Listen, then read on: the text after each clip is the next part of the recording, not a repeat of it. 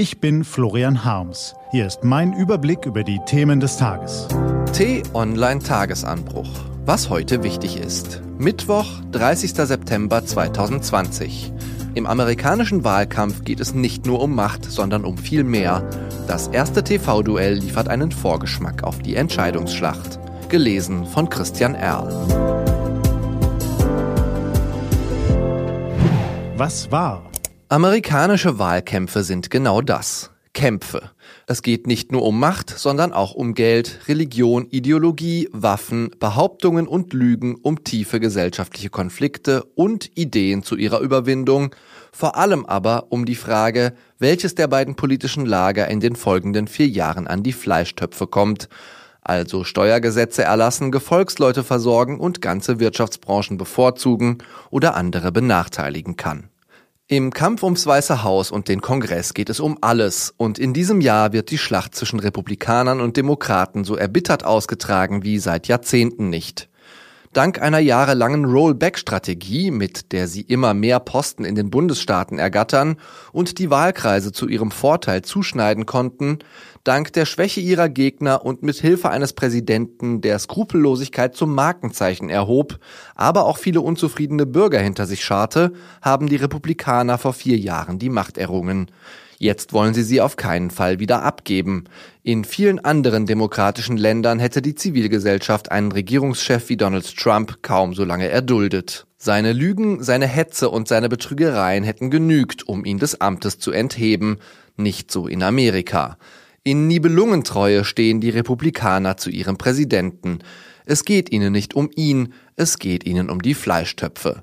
Herr Trump wusste, was von ihm erwartet wurde, und er lieferte. Er winkte eine Steuerreform zugunsten der Reichen durch, blockierte trotz all der Massaker scharfe Waffengesetze, weichte die Umweltregeln auf, um das Ölfracking und die Kohleförderung voranzutreiben und versuchte die Gesundheitsreform seines Vorgängers zurückzudrehen, die den Versicherungskonzernen gar nicht gefiel. Wir in Deutschland nehmen Herrn Trump oft nur als twitterndes Irrlicht wahr, als Springteufel, der die internationale Gemeinschaft, die Gesetze des Anstands oder des guten Geschmacks jeden Tag durch eine neue Absurdität erschüttert. Aber er ist viel mehr als das. Donald Trump mag wahlweise an einen Clown, Mafiapaten oder Elefanten im Porzellanladen erinnern, aber er ist auch ein Instrument der Republikaner-Agenda, sehr reiche und sehr einflussreiche Leute halten große Stücke auf diesen Präsidenten, weil er ihren Reichtum und ihren Einfluss sichert. Der Immobilienmogul Sheldon Adelson, der Hedgefondsmanager Carl Icahn und der Ölindustrielle Kelsey Warren sind nur drei von ihnen. In diesem Punkt sieht es auf der anderen Seite allerdings nicht anders aus. Auch Joe Biden ist weich auf den Dollarnoten seiner Spender gebettet. Wer in einem Swing State wie Pennsylvania, Wisconsin oder Florida lebt, der kann sich seit Wochen vor Wahlwerbung kaum retten. Hinzu kommen die vielen kleinen Gefälligkeiten, Wahlgeschenke und Posten, die helfen sollen, das eigene Lager an die Urne zu treiben. All das erfordert viel Geld. Mehr als eine Milliarde Dollar wird der Wahlkampf in diesem Jahr wohl kosten. Und dann sind da noch die TV-Duelle. Die Fernsehsender preisen sie als ungefilterte Tests, in denen die beiden Kandidaten ihre Pläne, ihre charakterliche Eignung und ihre Schlagfertigkeit unter Beweis stellen sollen. Fast drei Viertel aller registrierten US-Wähler wollten beim ersten Duell in der vergangenen Nacht an der Universität in Cleveland, Ohio einschalten. Doch nur drei Prozent sagten, dass die Debatte ihre Entscheidung sehr wahrscheinlich beeinflussen werde. Die TV-Duelle sind also vor allem eine große Show zur besten amerikanischen Sendezeit. Entsprechend generalstabsmäßig hatten sich die beiden Kandidaten vorbereitet. Der Demokrat Joe Biden veröffentlichte kurz vor der Aufzeichnung noch rasch seine Steuererklärung, damit das ganze Land sehen kann, er und seine Ehefrau haben im vergangenen Jahr rund 346.000 Dollar an den Staat abgeführt während Donald Trump nach einer Recherche der New York Times in zwei Jahren allenfalls ein paar hundert Dollar berappte.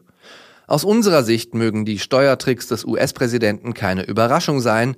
Für Amerikaner am unteren Ende der Einkommensskala könnten sie bei der Wahlentscheidung eine Rolle spielen. Erst recht, wenn sie den Kontrast zu Trumps Selbstvermarktung als Anwalt der kleinen Leute verdeutlichen. Kein Wunder also, dass dies auch in der ersten TV-Debatte eine Rolle spielte. Wer hat das Duell in der vergangenen Nacht gewonnen? Trump oder Biden? Wer konnte mit welchen Themen punkten? Wer leistete sich einen Schnitzer? Unsere T-Online-Korrespondenten und Reporter haben die Debatte verfolgt und eine Blitzanalyse für Sie geschrieben. Hier erfahren Sie, wer nach dieser Nacht im Kampf um Amerikas Fleischtöpfe vorne liegt. Was lesen? Auf t-online.de geht's heute auch um diese Themen. Am kommenden Samstag jährt sich die deutsche Wiedervereinigung zum 30. Mal und noch immer gibt es Kritik an der Einheit. Aber die Einheit war erfolgreicher, als manche wahrhaben wollen, sagt der Politikexperte Klaus Schröder im T-Online-Interview. Wie schon im Frühjahr nimmt die Corona-Lage auch jetzt wieder atemlose Züge an, in welchen Landkreisen die Situation kritisch wird. Und der Schauspieler Silvester Groth floh 1985 aus der DDR und wurde danach von der Stasi bespitzelt, wie er unfreiwillig davon erfuhr. Diese und andere Nachrichtenanalysen, Interviews und Kolumnen gibt's den ganzen Tag auf t-online.de. Das war der T-Online-Tagesanbruch vom 30. September 2020. Produziert vom Online-Radio- und Podcast-Anbieter Detektor FM.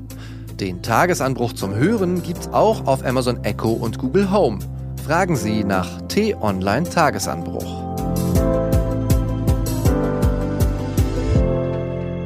Ich wünsche Ihnen einen frohen Tag. Ihr Florian Harms.